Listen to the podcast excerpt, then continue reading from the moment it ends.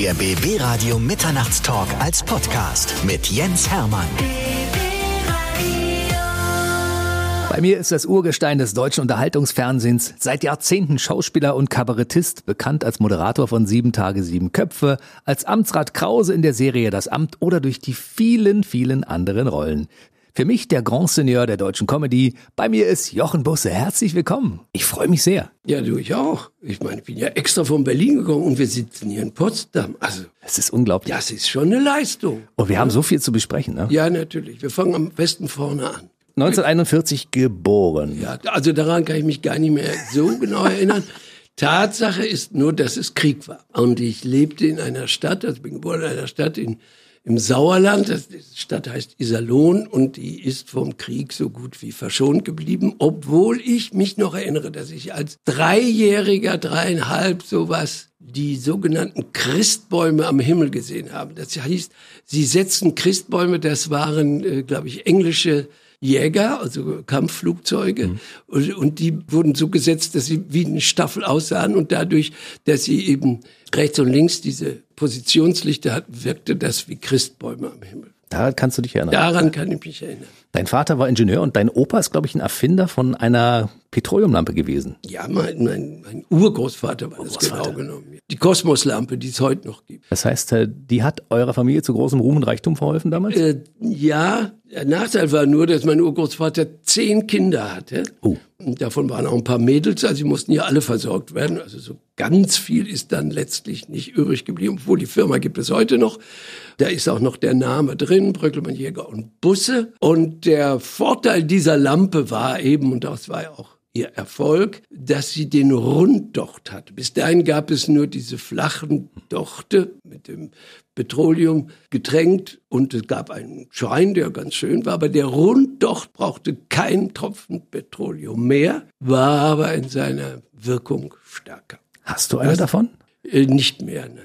Damals, nach dem Krieg ist ja öfter mal der Strom ausgefallen, dann hatte man die Kosmoslampe, die gewisser Stolz. Dein Vater war Ingenieur und Unternehmer? Ja, ja. Und er wollte natürlich, dass sein Sohn auch in seine Fußstapfen tritt. Ja, das ist einfach so. Das ist auch eine Tradition in meiner Heimat. Das war ja früher Usus, nicht? Der Vater hm. war Bäcker, war der Sohn Bäcker, der Enkel wurde Bäcker. Und äh, die lernten das ja auch von den Vätern. Jetzt war das anders und ich habe mit zwölf Jahren gewusst, dass ich das nicht machen wollte. Wieso? Weil es schmutzig war oder weil es harte Arbeit war? Ja, nein, das Schmutzige hat mich nicht gestört, die Arbeit hat mich auch nicht gestört. Ich kam auch sehr gut mit unseren Leuten, wie wir das nannten, also unseren Arbeitern und Angestellten, sehr gut zurecht. Mochten mich auch alle, ich mochte auch die und mich auch interessiert. Ich wusste viel von denen, viel mehr als mein Vater. Aber ich wollte nicht, äh, ich wollte auf die Bühne schon damals. Wenige Leute wissen mit zwölf schon, was sie machen wollen. Ja, ich wusste das. Und irgendwann hast du die Schule abgebrochen? Wie alt warst du damals? Ich habe ein Jahr vom Abitur habe ich in den Sack gehauen, oh, weil mein Vater auch pleite ging. Und damit hatte ich die Chance, Iserlohn zu verlassen. Hm. Also er konnte dann nicht mehr so über mich verfügen, wie er das als Vater gern getan hätte, weil er nun die Geldbörse hatte. Ich musste also sehen, wo ich blieb. Und das habe ich dann gemacht, indem ich nach München fuhr, mit dem Lastzug damals über Nacht. Dieser Lastzug hat, machte etwas, was man heute gar nicht mehr erwähnen darf. Er machte Negerküsse. Die hießen dann früher Schokoschaumer oder mhm. so ähnlich. Und die Firma dafür, die war in Iserlohn und die mussten natürlich ausliefern und dann habe ich mich ja reingesetzt in diese Fahrerkabine und dann wird die Nacht durchgegondelt. Nur die Fahrer brauchten natürlich die Betten, die da drin waren, also die Kajüte. Ja, ich musste dann sehen, wie ich auf dem Motorblock zurechtkam. Das war, da wusste ich schon, das Leben ist nicht so ganz leicht. Aber man muss das Beste daraus machen. Und dann war ich plötzlich in München und da hatte ich diese unangenehme Fahrt auch wieder vergessen. Warum ist die Wahl auf München gefallen? Ja, das ist, ich war in München, da war ich 14 oder 15 und da war ich irgendwie angesteckt von dieser Stadt. Die hatte eine Atmosphäre, die gab es in Nordrhein-Westfalen gar nicht. Dieses Bayerische hat mir gefallen, dieses Leben, dieses Bonheim, was schon durchschimmerte. Und dann kam dazu, dass eine ältere Freundin, mit der ich in der Laienspielschar war, in München studierte und nebenbei Schauspielunterricht nahm und die hat gesagt, komm her, ich stelle dich meinem Schauspiellehrer vor. Das war eben die Anlaufstelle, sonst hatte ich auch keinen. Und das war in dem Alter von 19 ungefähr, ne? Ja, ich 19, ja. ja. Und womit hast du dich damals über Wasser gehalten? Ja, ich habe Jobs angenommen, ne? obwohl ich ungeübt war. Ich war Lagerverwalter, ich war Lagerhilfe, nicht Verwalter. Also dann die meiste Zeit habe ich dann Autos gewaschen, was mhm. damals gar nicht so einfach war. Ist ja nicht so heute diese Automatik, sondern man muss das ja richtig noch mit dem, per Eimer, Hand. mit dem Eimer Wasser, mhm. den ich noch woanders holen musste, und Schwamm und Schaumer musste man dann hin und dann VW durfte nicht länger als 35 Minuten dauern. Und dann hat man den an Hand gewaschen, dann kam der Besitzer und sagte, da ist aber noch was. Und dann musste man das auch noch und dann wenn man Glück hatte, kriegte man auch ein Trinkgeld von 50 Pfennig. Mhm. Das war aber auch damals schon nicht viel.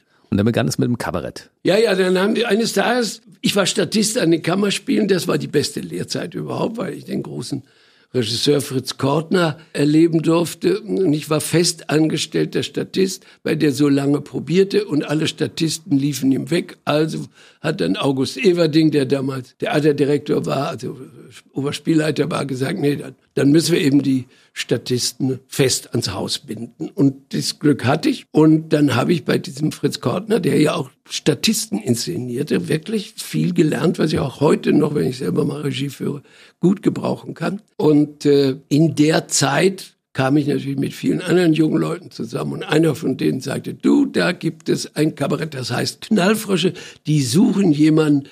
Man hat sich natürlich in den Konversationszimmern immer produziert und äh, ja, ich habe auch gezeigt, dass ich viele Dialekte kann und ja, also der hat gesagt, du bist richtig für dieses Studentenkabarett. Da bin ich da hingegangen und dieses Studentenkabarett war gerade auf dem Weg, professionell zu werden.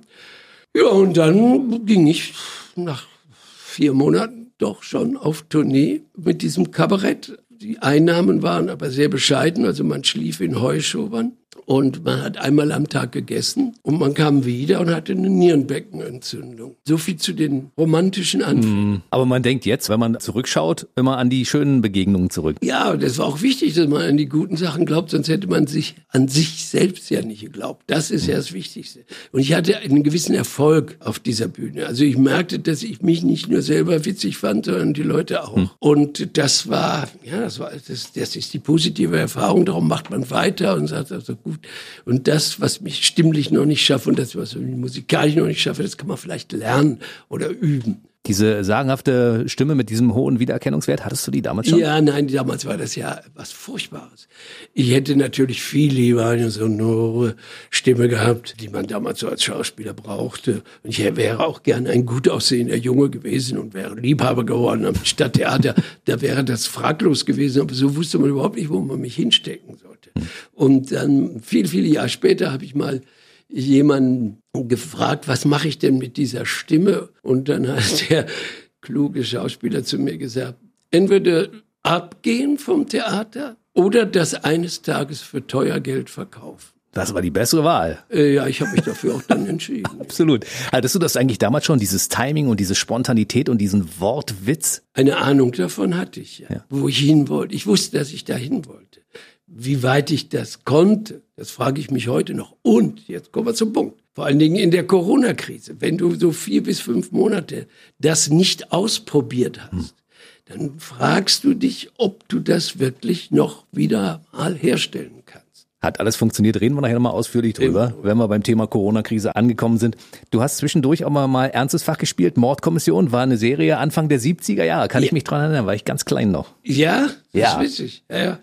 Nein, damals war ich war überhaupt kein Komiker für die, fürs Fernsehen. Ich war eher der böse Junge aus gutem Haus. Genau wie Hallerford, obwohl wir sonst ja nicht so vergleichbar sind, aber die, die hat ja auch im Fernsehen erst böse Menschen gespielt, ne? Hm. bis er dann auf die Idee kam, den Didi zu erfinden. Und bei mir war es in etwa genauso. Ich war ein etwas blasser, langer, arrogant wirkender, schnöseliger Junge vom Typ her. Und so wurde ich auch eingesetzt. Ich habe ununterbrochen gemordet. Ich habe in Dreiteilern von Reinecker gemordet. Ich habe Nadja Tiller erpresst. Ich war, war in Hongkong in einem Film und äh, war, aus, war Sohn aus gutem Hause, der in kriminelle Machenschaften verwickelt war. Ich war eigentlich nie Komiker. Bis komischerweise auf diese Mordkommission, wo ich dann glaubte, einen ernsten Assistenten spielen zu müssen und Kurt Wilhelm, ein damals sehr wichtiger Regisseur zu mir sagte, so habe ich den gar nicht gesehen.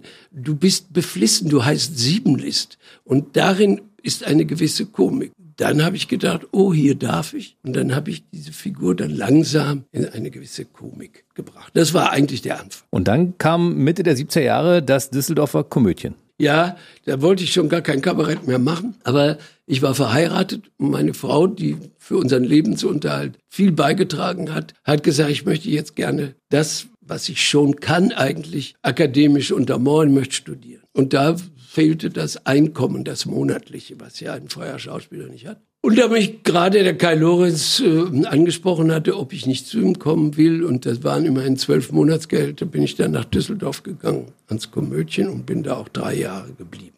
Haben die dich da entdeckt für die Lach- und Schießgesellschaft? Nein, für die Lach- und Schießgesellschaft, witzigerweise, hat mich Dieter Hildebrand schon längst vorher, als ich, als ich noch beim Rationaltheater, das war die Fortsetzung der Knallforsche war, da war der drin und dann hat der, dann hat der Sami vorgeschlagen und äh, dann hat der Sami gesagt, nee, nee, also das alles, was aus der Ecke kommt, das will ich nicht. Und dann kam er in Not 1980, 81, als das Ensemble sich auflöste. Und dann äh, hat er gesagt, ja, dann soll er eben kommen. Ja, und daraus hat sich dann zehn Jahre eine Zusammenarbeit ergeben. Ich habe irgendwann mal gehört, das war so die schönste Zeit deines ja, Lebens, ja? Kann ich nicht anders sagen. Warum? Das kann ich auch erklären. Einmal war so ein gescheiter Mensch mit so viel Humor wie Dieter Hildebrand. Dann eben dieser Sami Drechsel, der ein unglaublich gutartiger Mensch war, sie für seine Leute gesorgt hat, bei dem ist das Wort, wir müssen finanziell reden, gar nicht existierte. Ihr kriegt das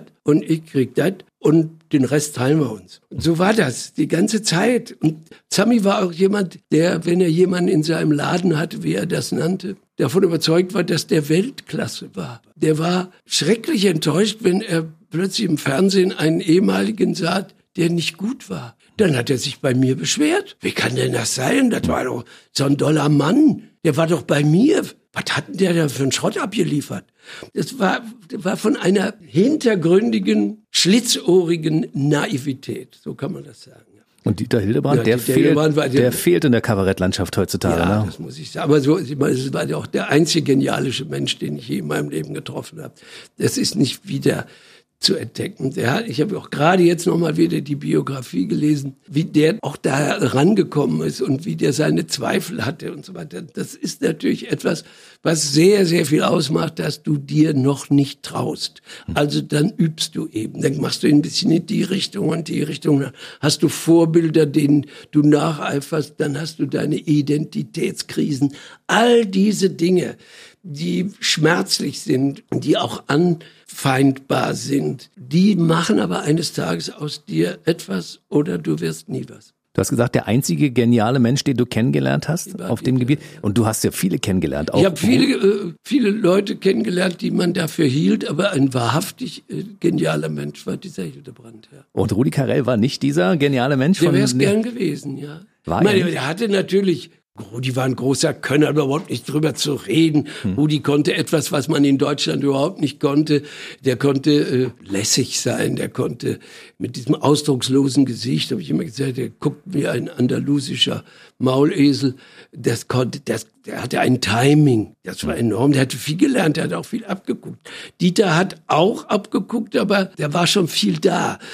Rudi war ja kein Texter. Rudi hat ja im ganzen Leben, glaube ich, nicht eine eigene Zeile geschrieben. Das muss man auch mal dazu sagen. Der konnte, aber er wusste immer, was gut war. Das ist auch eine Qualität. Ja. Das kommt an, das kommt nicht an. Das machen wir, das machen wir nicht. Da war er ganz schnell dabei. Aber genial war Rudi nicht. Rudi war fleißig. Ihr habt ja damals zusammen eine Reiseshow, glaube ich, gemacht. Ja, das war, das war zum Beispiel im Fernsehen ja. das Schönste, an das ich mich erinnern kann. Das war besser als sieben Tage, sieben Köpfe?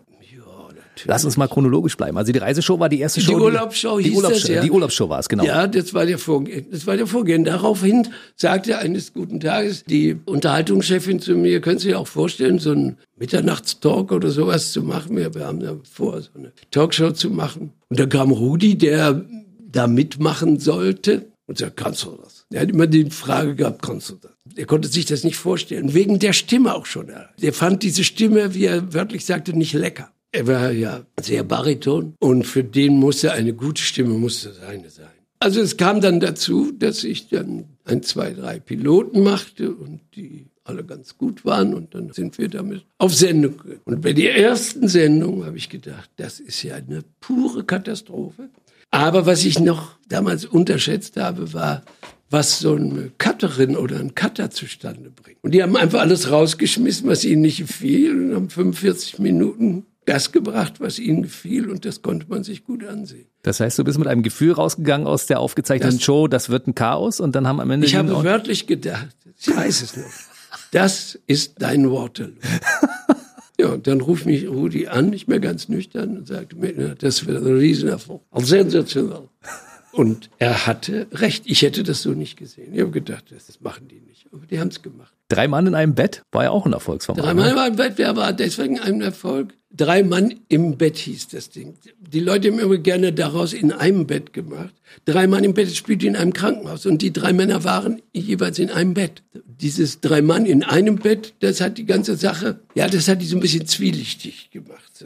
Das war nicht gut. Und das Ding an sich war ja, das war eine schöne Geschichte, war eine englische Serie und die Rohübersetzung kam und ich musste es schreiben. Aus ökonomischen Gründen, weil der WDR einfach kein Geld dafür ausgeben wollte. Und da ich auch mitspielte, haben sie gesagt, naja, dann kriegt er eben fürs Buch die Hälfte oder so. Und dann haben wir das gemacht und da habe ich eigentlich zum ersten Mal auch mit äh, René Heinersdorf über längere Zeit zusammengearbeitet. Mit wir dem spielst du jetzt zusammen Theater, ne? Ja, da, mhm. kommen wir, da kommen wir drauf. Da kommen wir zum Schluss noch. Genau. Drauf, ja. Das war, wenn man so will, die erste äh, Stand-up-Comedy oder die sogenannte Sitcom, von der ich immer sagte, es kommt einer, also da sitzt einer und es kommt einer rein. Und so sind sie auch heute. Und dann kam das Erfolgsformat und zwar sieben Tage, sieben Köpfe. Ja. Und das lief ja über Jahre wie Zehn. geschnitten Brot, ne? Zehn Jahre, 300, 300 Dinger. Ich habe sie alle gemacht, weil der Einzige, der jedes Mal dabei war, witzigerweise. Und die anderen haben sich mal Urlaub genommen oder haben was anderes gemacht oder auch was gedreht oder so. Aber ich war immer brav jeden Freitag da. Können wir deine Begrüßung mal kurz hören, bitte? Über Jahrzehnte haben wir uns das jeden Freitagabend immer angehört. 22, 15 war das. Wollte Rudi gar nicht haben, weil er nicht wusste, ob das richtiges Deutsch war. Ich begrüße Sie in meiner bekannt liebenswürdigen Art. Ganz toll. ja. Unglaublich. Also es waren so eine tollen Folgen. Für mich war das ein Muss, das zu gucken. Weil, das war für und viele so, das war der Stammtischersatz. Ja. ja, ja. Ich war nicht immer glücklich damit. Also mit meiner Position war ich sowieso nicht glücklich, weil ich ja am allerwenigsten komisch sein durfte. Ich musste ja eigentlich dafür sorgen, dass die Leute wussten, was jetzt kommt. Hm. Und wenn ich merkte, dass ein, ein oder andere Komiker, der als Gast da war, den Atem verlor, nennen wir das hm. mal. Nicht lustig war. Ja, oder auch sich verschätzt hatte in seinem Ankommen, da musste ich dann einspringen. Ne? Du hast große Leute scheitern sehen. Mario Barth zum Beispiel, ne? Ja, damals bei, ach, woher weißt du? Das wissen, nicht, das wissen die wenigsten. Ja, das ist eine Tatsache. Der, als war, der da war, war das noch nicht so, so perfekt, wie er das heute macht. Und da haben die Leute das ihm auch noch nicht so abgenommen. Weil das ist ja, lebt ja davon, dass es sich wiederholt. Ne? Mhm. Und das war die Leute bei uns nicht gewohnt. Also musste ich dann es abfangen. Wen hast du dann noch scheitern sehen bei dir? Also für das Publikum ist keiner gescheitert. Das war eben Karel, ne? das konnte der. der.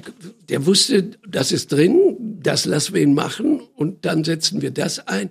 Wir, die wir durch die Redaktionskonferenz wussten, das ist äh, wackelig und wir wissen nicht, ob Piet Glocke so ankommt, wie wir jetzt uns ausgeschüttet haben. Und dann war das ja immer eine Freude zu sehen, was man gedacht hatte in der Redaktionskonferenz. Das kommt am Abend vor den Leuten auch an. Und man kann sich zurücklehnen und sagen, ah, haben wir richtig gemacht. Aber es war immer etwas eingebaut, dass es nicht schief gehen konnte. Pete Glocke finde ich ja persönlich überragend. Ich, ich schmeiß mich weg über den. Ja. War er einer der deiner größten Überraschungen in dieser Show? Ja, ich konnte nicht mehr. Und ich erinnere mich an eine Geschichte dass jemand im Publikum saß, mir gegenüber. Man konnte ja das ganze Publikum gut sehen. Und das war ein ziemlich feister Mensch, der mit dem Gesicht da saß, lacht ihr nur. Ich lache nicht. Mich zum Lachen zu bringen, ist ganz schwer. Wenn ich nicht lachen will, dann lache ich nicht. So saß der da mit so einem Bulldog-Gesicht. Und dann plötzlich kam Piet und erzählte verzweifelt Herrschaften oder so. Jetzt, äh, und stolperte über seine eigenen Sätze. Und dann merkte ich, wie so eine Welle in diesem dicken Menschen. Er wollte nicht, aber er musste. Er musste lachen. Der Kopf wäre beinahe geplatzt und dann hat der losgebrüllt. Und da habe ich gedacht, siehst du, so, das ist Lachen. Nicht lachen wollen, sondern lachen müssen. Einfach, weil dieser Piet Glocke so, so unglaublich komisch. Denk mal in diesem Augenblick, genau aus diesem Grund, dicker Mann vor der Bühne, mache ich diesen Job? Ja, da hat es einige gegeben, so Erfahrungen in meinem Leben gegeben, wo ich gesagt habe, ja, es lohnt sich, das zu machen. Ja, auch im Theater. Manchmal weißt du ja hinterher oder vorher, dass wer drin sitzt, der schwere Krankheit hinter sich hat oder Witwe geworden ist oder sowas und schon lange nicht mehr gelacht hat. Und dann siehst du, wie die das Taschentuch brauchen dann weißt du, wofür du das machst. Das ist toll. Gab es denn neben Piet Glocke noch andere Überraschungen, von denen du sagtest, Mensch, ich hätte gar nicht gedacht, dass die auf einmal so performen? Naja, zwei Sitze weiter. Oliver Welke. Ich persönlich war immer ein Fan von Oliver Welke. Er kommt aus deinem Bereich, er war mhm. ja Radiomoderator und dadurch auch sehr schnell. Er konnte immer sehr schnell umsetzen und nahm dann den Platz von Rudi ein. Und die Leute haben ihn überhaupt nicht so äh, angenommen. Obwohl die meisten Texte, die er sagte, kamen von ihm. Er brauchte eigentlich keinen Schreiber. Und er war immer sehr präsent. Aber diese Wirkung, die ich mir von ihm versprochen hatte, die brachte er da nicht. Und die hat er jetzt. Aus meiner Sicht kann der alles. Er ja, macht genau. Sport überragend mit einem riesigen Wissen. Ein hochintelligenter Junge mit einer Portion Demut vor dem Beruf, die man braucht. Und dem war auch nichts zu viel. Der hat alles gemacht. Er hat auch Sachen gemacht, die ihm nicht lagen. Bei RTL aus dem Hut spielen oder so. Hm. Das lag ihm nicht sonderlich. Aber jetzt ist er genau im Prinzip macht er heutzutage das Format, das du damals gemacht hast. Nein, er macht das nicht. Er macht jetzt, was Rudi gemacht hat, Rudis Tagesschau. Das ist das im Grunde genommen. Aber es ist ein Format, was so ähnlich aufgelegt ist, wo die Leute ja, ja über tagesaktuelle ja. Dinge lachen genau, können. Und so, genau, ja, das, das ist es. Ja. Lief von 1995 äh, bis 2006, sieben Tage, sieben Köpfe, über 300 Folgen und parallel lief ja die RTL-Serie Das Amt. Und da warst du der Amtsrat Hagen Krause, der mhm. Chef von mhm. Janze. Ne? Mhm. Das war ja auch ein sehr erfolgreiches Produkt. Ja, das war eine Glückssache. Wie es dazu gekommen ist, ist ganz lustig, saß ich mit einem Produzenten zusammen und jemand von RTL, eine Dame, die dann wegging. Die sagte, ach, bei Ihnen habe ich mir immer gedacht, Sie, Sie müssten so einen Amtsrat, so einen, so einen, so einen pieseligen preußischen Beamten mal spielen. Und darauf sagt der Produzent, ja, ich produziere das dann. Und dann sagt sie, na gut, dann versuche ich das noch durchzusetzen. Und äh, dann hat sie das äh, durchgesetzt. Und dann war ich bei Mark Konrad, das war damals, das war übrigens der Erfinder von Sieben Tage, Sieben Köpfe, nicht Rudi. Nee? Nein, nein, das hat Mark Konrad erfunden, muss man ihm sagen, mit, zusammen mit seiner Unterhaltungschefin. Und der sagte zu mir, ne, ich habe den ganzen Keller voller äh, Sitcoms, das geht nicht, das will auch keiner sehen. Du machst sieben Tage und als Belohnung dafür darfst du sechs Folgen das Amt machen. Und als das Amt lief, hatten wir, glaube ich, sechseinhalb Millionen Zuschauer abends da um Viertel nach neun. Und das, die, die ganzen sechs oder sieben Folgen. Und dann machten sie etwas, Rudi sagte, sie sind bekloppt. Dann wiederholten sie das Ganze nochmal, wenn die Leute das sehen wollten, weil die gedacht haben, es kommen 13 Folgen. Wir hatten ja nur sieben. So viel zu Mark Konrad, der sonst ein fabelhafter Produzent ist und auch immer eine Nase hatte, aber der musste ja auch ökonomisch denken und er hatte wirklich den Keller voll, was keiner sehen wollte. Und das Ding wollte man sehen. Aber es wurden weitere Folgen produziert. Ja, Am Ende waren es über 70. Ne? 86 Folgen haben wir gemacht. Unglaublich. Ja, ja, ja. Und da waren wir wieder bei dem, was du früher gespielt hast, also der Anzugträger, der ja, so ein bisschen Spießer, arrogant der, der, wirkte, so ein bisschen. genau. Das gibt's ja auch in jeder Familie. Das gibt's, das ist zu Hause. Und die Leute sehen immer gerne was, was sie wiedererkennen und was zu Hause ist. Warst du früher schon so, auch als junger Mensch, derjenige, der mit dem Sakko durch die Gegend gelaufen ist? Ja, ganz früh. Ich, mir gefiel das einfach. Die Leute, die seriös aussahen, gefielen mir. Ich hatte einen Onkel, der so aussah. Ich hatte einen Vater, der so aussah. Ich hatte eigentlich alles um mich herum, der so aussah. Meine Mutter sagte immer, man muss einen guten Eindruck machen. Das habe ich übernommen. Ist ja heute auch so. Du bist also einer der bestgekleideten Gäste, die jemals hier im Mitternachtstalk waren. Ja, das kann ich nicht beurteilen. Hier die anderen nicht. Neben Max Rabe zum Beispiel, der auch immer sehr ja, gut gekleidet ist. Ja, das ist ja auch ja auch nicht ganz weit von mir entfernt. Wir, wir kennen uns kaum, aber äh, wie der damals anfing, wie ich diese, diese 20er Jahre Stimme hörte, habe ich gedacht, das ist das, was du spielst, äh, in gesungen. Wenn man dich mal jetzt fragt an dieser Stelle, du hast zum einen das Talent, äh, der Comedian zu sein, der Kabarettist, auf der anderen Seite aber auch den ernsthaften Spießer zu spielen. In welcher Rolle fühlst du dich dann wohler oder ist das beides gleich verteilt? Was auf den Tisch kommt, wird gegessen. Also das ist auch beim Theaterspielen so. Das Stück, was gerade gespielt wird, ist Ja, das, das aktuell. ich achte darauf, dass es komisch ist. Also ich glaube, dass das Wort Komödie für die Leute mit Komik zu tun hat. Und ich, ich, ich möchte die Leute zum Lachen bringen. Ich glaube auch, dass man mit Lachen jemanden gesund machen kann. Ich bin davon überzeugt. Ich habe es auch zu oft gesehen, dass, dass man aus einem Theater, in dem man gelacht hat, viel lieber zurück in den Alltag geht, als wenn man dann nochmal seine soll. Das unbestritten wichtig ist. Nichts zu sagen, nur ich will es nicht machen. Ich bin jetzt zu alt, um nochmal ein Lied zu spielen oder sowas. Das interessiert mich nicht. Obwohl viel Komik im Lied ist. Wenn du ihn spielst vielleicht. Nein, es ist einfach so.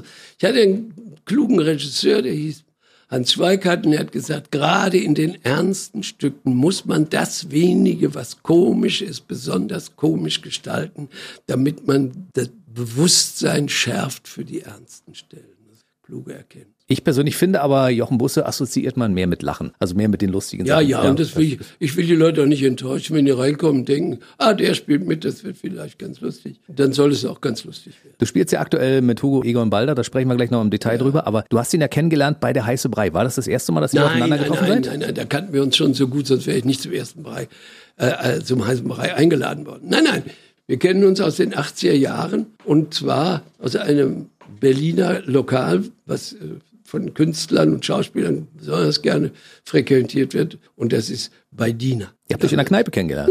Ja. Guck an. Natürlich. Die besten Freundschaften entstehen am Biertisch. Ja, ja, auch Feindschaften. Also, Kneipen passiert alles.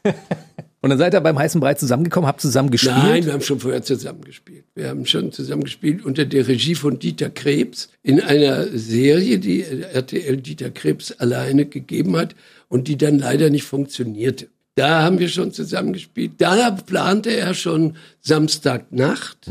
Dann bin ich auch in Samstagnacht mehrfach aufgetreten und hatte einmal so den, den Hauptgast. Dann habe ich ihn noch mal wieder getroffen im Amt, wo er dann auch spielte, weil ich ihn auch da vorgeschlagen habe. Da suchten sie einen Moderator und sagten, so was gibt's ja nicht. Und ich sage, ihr habt einen im Haus im Grunde genommen, das Hugo Egon Balder, der hat hier jahrelang RTL gemacht.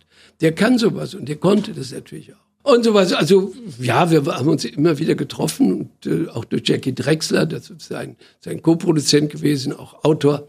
Und daraus hat sich so ganz langsam, aber sicher auch eine freundschaftliche Kollegialität entwickelt. Und jetzt, äh, jetzt ist es noch mehr geworden. Den Eindruck hat man, wenn man euch auf der Bühne zusammen sieht. das ist auch, ja, Da ist mehr als nur Schauspielkollege. ja, das ist großartig, mit dem zu spielen. Das ist einfach, das ist wie Tennis.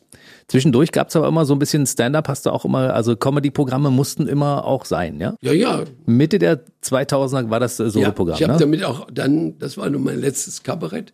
Und das ist komischerweise oder merkwürdigerweise immer ein Autor. Und das ist der Autor, der schon das Amt geschrieben hat. Dietmar Jakobs heißt der Mann und äh, hat gerade ein Erfolgsstück am Laufen gehabt, bis dieses dämliche Corona kam. Das ist die Extrawurst, lief in Berlin im Renaissance-Theater. Der hat damals das Amt geschrieben und nach dem Amt hat der mich gefragt, was machen wir jetzt? Und ich gesagt, jetzt machen wir Boulevard. Und dann hat der diese leicht kabarettistisch durchsetzten Komödien geschrieben, die wir heute noch. Wie komme ich jetzt darauf? Wie komme ich jetzt darauf, war das Solo. Das war ein Titel, hat mich gefragt, was möchtest du spielen? Ich sage, naja, von meinem Alter her muss ich eigentlich so ein bisschen so ein, so ein besinnliches Zurückblicken und das, wie komme ich jetzt darauf? Weil man von Hölzchen auf Stöckchen, wie man das so sagt. Und das hat er dann geschrieben. Und das habe ich bei Dieter Hallervorden beendet in den Wühlmäusen. Und das war mein einziges Solo. Und warum das einzige Solo? Weil es einfach für einen Menschen, der kein Auto fährt, zu anstrengend ist, mit der Bahn durch Deutschland zu reisen. Ja, und das müsstest du dann zwangsläufig, weil das, alle Das sehen müsste- wollen, natürlich. Ja, Ja, natürlich. Es ist ja auch sehr gut gelaufen. Also wenn man, bin ich ja nun mal nicht, aber wenn man geldgierig ist, sollte man ein Solo machen. So, ja, ja, das ist, selbst wenn es, das ist, das ist, Und vor allen Dingen, wenn sich dahinter ein großer Name verbirgt, wie Jochen ja, Busse zum Beispiel. ja. Das heißt nicht für alle Leute großer Name. Manche sehen das als Garantie, dass es auch nicht schlecht sein kann. Aber für manche ist es auch Ja, und? Guck mal, für mich bist du eins meiner Idole, weil ich habe die letzten 30 Jahre schon verfolgt, was du gemacht hast und fand das in weiten Teilen, um nicht zu sagen, alles grandios. Vielen Dank. Wenn ich mich als Fan outen darf, ist das schlimm, wenn zwischendurch Nein, jemand sowas sagt. also das, ich finde das schön. Das ist das, was man im Alter begegnen kann und was mir auch häufig begegnet, dass man merkt, man hat doch das Leben vieler Leute positiv begleitet. Absolut. Wo wir gerade von belegten Brötchen reden. Ja. Das, Du hast es auch mal aufgeschrieben, ne? Ja, der Titel ist nicht von mir, den, in den hat sich der Verlag verliebt. Ich hätte es anders genannt. Aber äh, ich habe es aufgeschrieben, ja. Zusammen mit Sabine Dulz, eine Journalistin, die früher Feuilleton-Chefin bei Münchner Merkur war, die ich schon kannte und die man mir gesagt hat, die Frau kann das, die kann das ordnen. Und wie wir jetzt reden, so habe ich eigentlich meine gesamte Biografie auch erzählt. Und sie hat es dann strukturiert. Und das Buch kriege ich heute noch vorgehalten und muss da meinen Namen reinschreiben. Naja, so lange ist es ja auch noch nicht her. Es sind ja gerade mal vier Jahre, ne? Ja, 2016 vier Jahre ist für ein. Buch, aber wenn es sich überhaupt hält, das ist schon viel. Ich habe ein Zitat gelesen drin. Ich habe keine schrecklichen Krankheiten gehabt, keine Pleite erfahren und musste in kein Dschungelcamp. Ich habe Helmut Kohl und vier Ehen überstanden. Wie kann man nur so verdammt viel Glück haben? Ja, das, so hätte ich es beinahe auch benannt. Ich habe wirklich viel Glück gehabt. Ich habe ja auch noch heute Glück. Also, pass auf.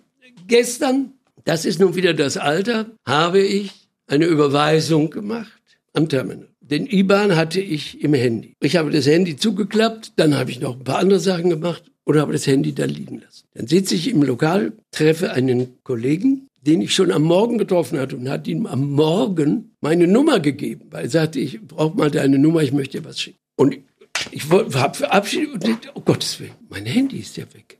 Das muss ich da äh, in der Bankfiliale liegen lassen. Sagte, soll ich mal anrufen? Ruft an. Es meldet sich eine Stimme. Ja, hier, Anna. Ja, äh, das ist doch das Telefon von Jochen Busse. Ja, ja, das hat gerade einer ge gebracht und ich habe auch schon Leute verständigt. Und dann, was machen wir denn jetzt?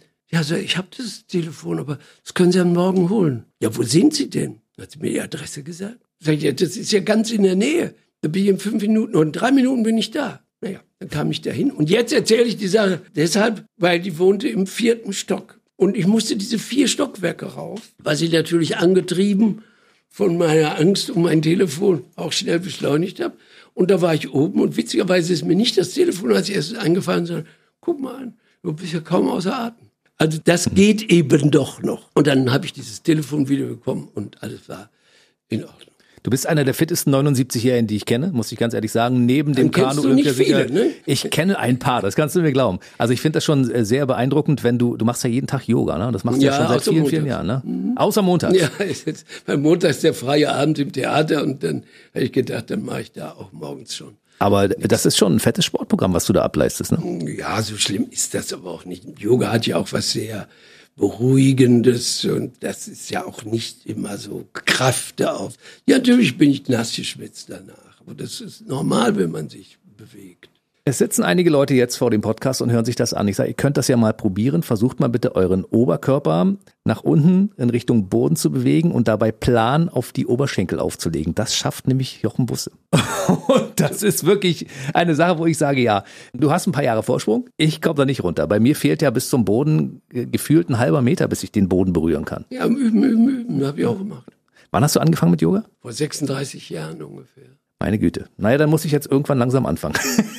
Das kann ja, ich meine, ich mache das ja als Flussverbeugung, habe ich immer gemacht, wenn ich so als letzter da war. Das machen wir jetzt nicht mehr. Ich mache aber eigentlich in jedem Stück, wenn es sich ergibt, wenn es logisch ist, eine Yoga-Übung. Also wenn ich zum Beispiel runter, mich runterbeuge und was suche, dann lande ich auf den Händen.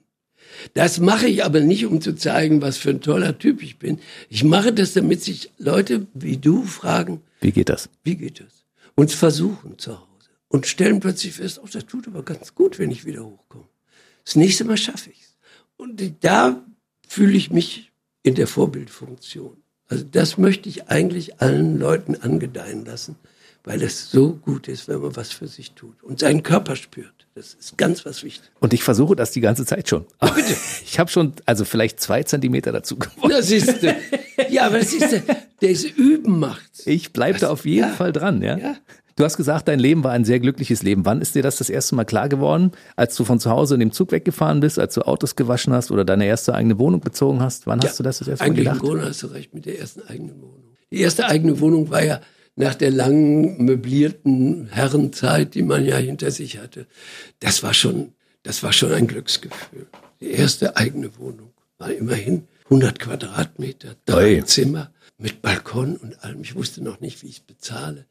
Aber äh, es war, war ein Glücksgefühl. Ja. Und bezahlt hast du es mit Auftritten zum einen und mit Autowaschen und anderen Ja, nein, damals, damals war ich schon nur Schauspieler, also ausschließlich Schauspieler. Hm. Aber wie gesagt, ich war verheiratet mit einer Frau, die sehr tüchtig war und die hat sehr viel dazu beigetragen. Nun reden wir so ein bisschen noch über den 80. Geburtstag, der ja bald kommt. Tja.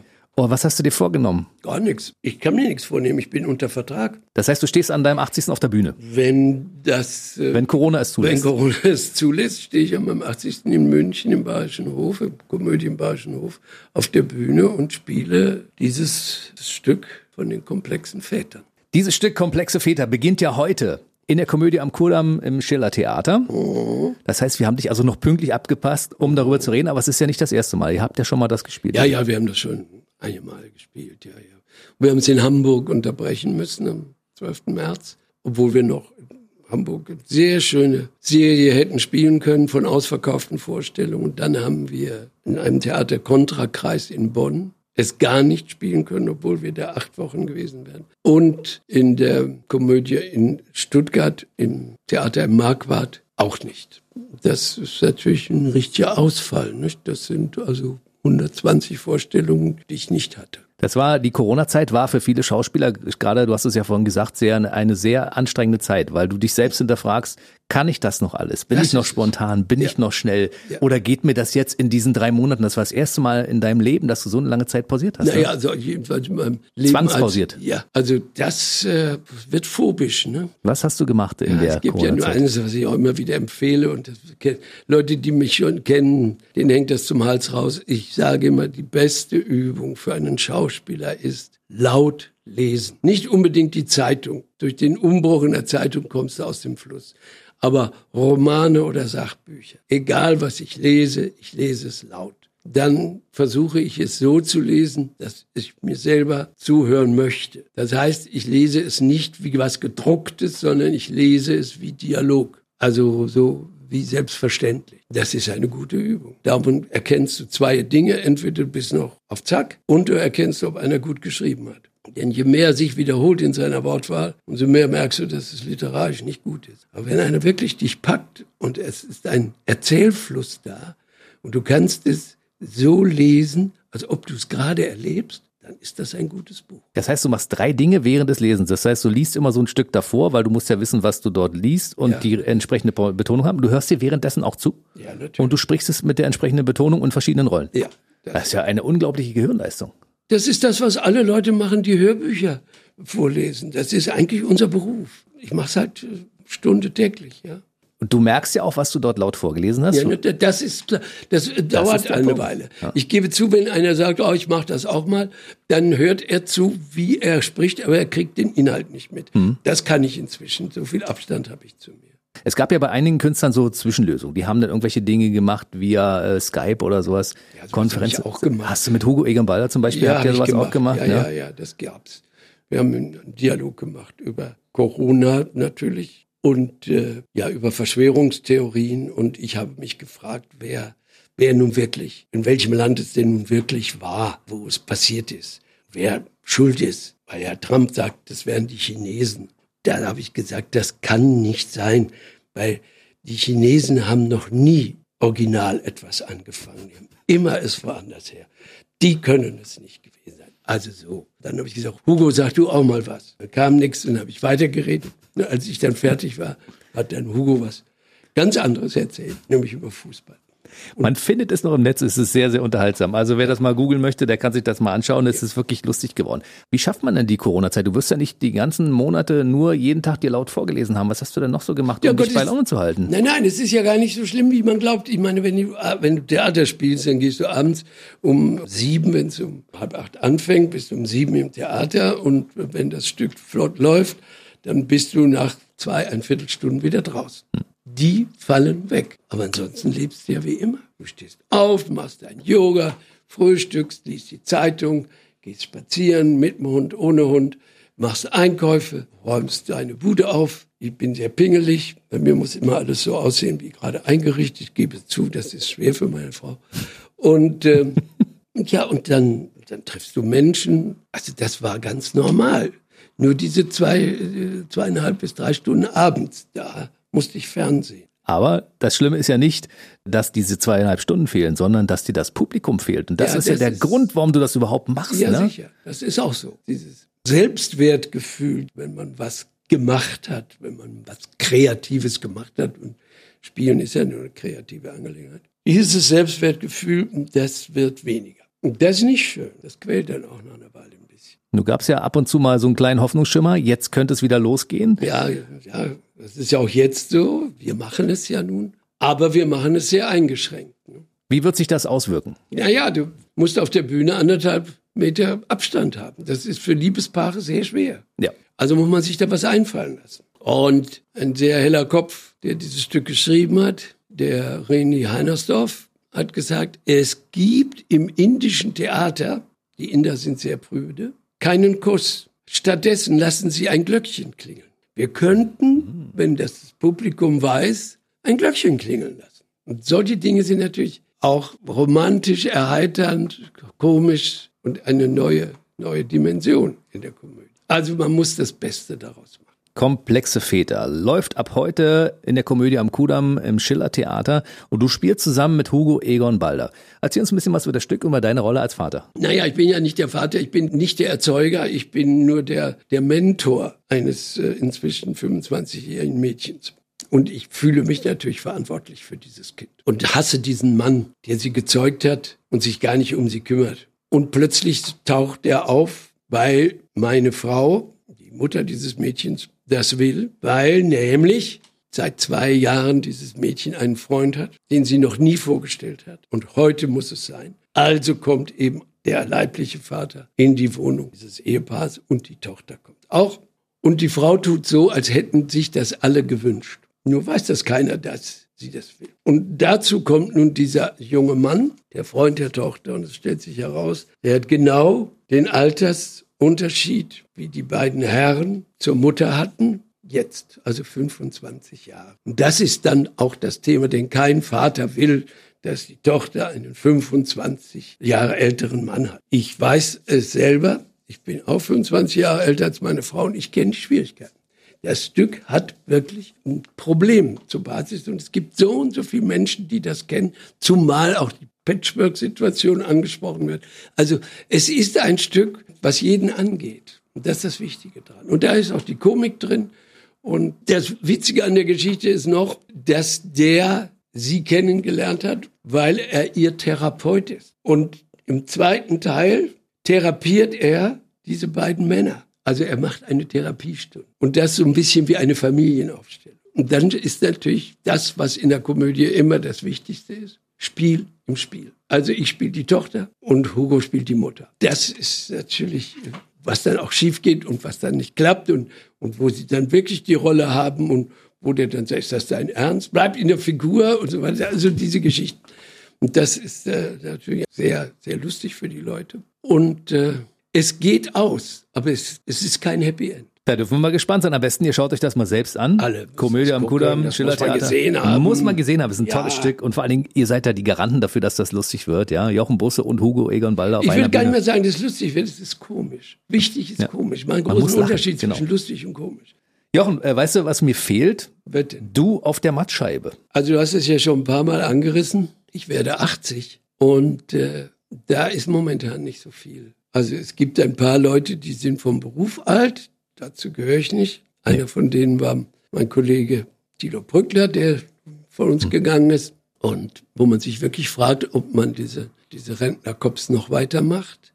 Der sah auch schon so aus. Hm. Ich sehe nicht, leider nicht ganz so aus. Also, leider? Nein, du ich siehst. Ich zwinge die Leute nicht unbedingt, mich zu besetzen, wenn sie einen 80-Jährigen brauchen.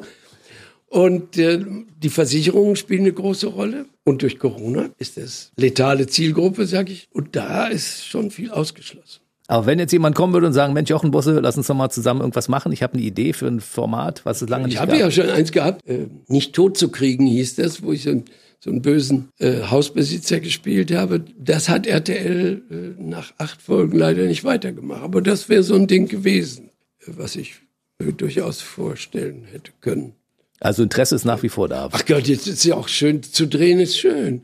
Das, ist, das soll man nie unterschätzen. Es ist anders als Bühne, aber es ist, äh, du hast am Abend, wenn du deine, was weiß ich, 16 Seiten oder was du gerade hast oder fünf Seiten oder egal was im Buch ist, wegschmeißt, sagst du so, das habe ich geschafft, das kannst du durchreißen. Das ist ein gutes Gefühl. Und dann läuft das und wenn es ankommt, ist besonders schön. Dann wird es wiederholt, dann sehen das die Leute und dann grüßen sie dich, ob sie dich noch nie gesehen haben sonst oder du sie gesehen hast. Das ist eigentlich das, was so ein, so ein Schauspieler ganz gerne hat. Ich möchte dir eine Frage stellen und ich weiß nicht, ob die zu intim ist. Du kannst sie auch ablehnen, die zu beantworten. Wenn man so wie ich die 50 geschafft hat Ja. Und sich dann darüber Gedanken macht und zurückblickt auf sein bisheriges Leben und sagt, das war ganz schön, aber mindestens die Hälfte ist rum. Ja. Und du bist jetzt knapp 80. Ja. Das heißt, du weißt, deine Zeit auf diesem Planeten ist begrenzt. Aber du hast noch so viel vor und du möchtest den Leuten noch so viel geben und du bist noch so voller Tatendrang und du bist noch so fit. Denkst du ab und zu darüber nach und was macht das mit dir? Ich bin seit meinem 40. Lebensjahr, habe ich irgendwann mal gelesen. Man soll sich jetzt auf seinen Tod einstellen. Denke ich täglich daran. Also wenn ich jetzt hier aus dem Haus gehe und es fährt einer falsch und erwischt mich, alles in Ordnung. Das wissen wir ja vorher nicht. Eben, das ist das Böse am Schicksal, aber eben auch das Positive, dass man es nicht weiß. Aber ich bin jederzeit dazu bereit. Du hast einen 25-jährigen Sohn, der muss noch ein bisschen betreut werden. Du hast noch ein riesiges Bücherregal mit Büchern, die du noch nicht alle gelesen hast. So ist das. Du hast wahrscheinlich Filme noch im Regal zu stehen, die du noch mal gucken möchtest. Ja, sowas. Du hast noch Dinge vor, die du, äh, weil Länder, Ja, die du also- bereisen möchtest. Ja, Was steht noch auf der Agenda? Sag. ja, neues Stück, ne? Komplexe Väter. Und was kommt danach? Nein, nein, eben nach dem komplexen Vätern ein neues Stück. Ich kann da nicht drüber reden, weil es ist, Noch geheim. nein, es ist auch nicht, es gibt eine Anfrage, die ich habe und das könnte ich mir vorstellen, dass ich das mache. Was mir aufgefallen ist, wenn man so ein bisschen guckt, in den sozialen Medien bist du nicht mehr vertreten oder nicht vertreten mit einem eigenen Profil und so. Also das heißt, so Facebook, Instagram und so ist das. Ich will was sagen, ich mag einfach nicht lesen, dass einer so macht. Ich will es einfach nicht wissen. Der hat gerade den Mittelfinger gezeigt, genau. Ja, ich will das nicht. Ich spiele Abend und wenn der Applaus dann mit Johlen verbunden ist, dann war es recht so. Aber ich habe keine Lust mehr zu erfahren, dass irgendeiner, weil er schlechte Laune hat und äh, ihm mein Typ nicht gefällt, sagt, ach, der blöde Wichser soll zu Hause bleiben. Das möchte ich nicht. Man könnte die Kommentarfunktion auch ausschalten. Das würde gehen. Aber die Leute würden zumindest äh, informiert sein über die aktuellen Projekte, weil ich, es gibt so viele Dinge, die auch interessant sind. Wir Ja, habe ja, doch, ich bisschen- hab ja, Du bist ja eine da. Hm. Website, da kann man anklicken und da steht immer, die wird gepflegt von einem Herrn, der genauso heißt wie du. Der macht das fabelhaft und der kümmert sich drum und da weiß man immer das Neueste, was ich gerade gespielt habe und welche Preise ich nicht bekommen habe. Also es steht alles drin und das kann man haben. Also wer möchte, kann sich auf jochenbusse.de informieren. Das ist gar kein Problem. Ansonsten gibt's ihn auf der Bühne in der Komödie am Kudamm äh, Schiller Theater.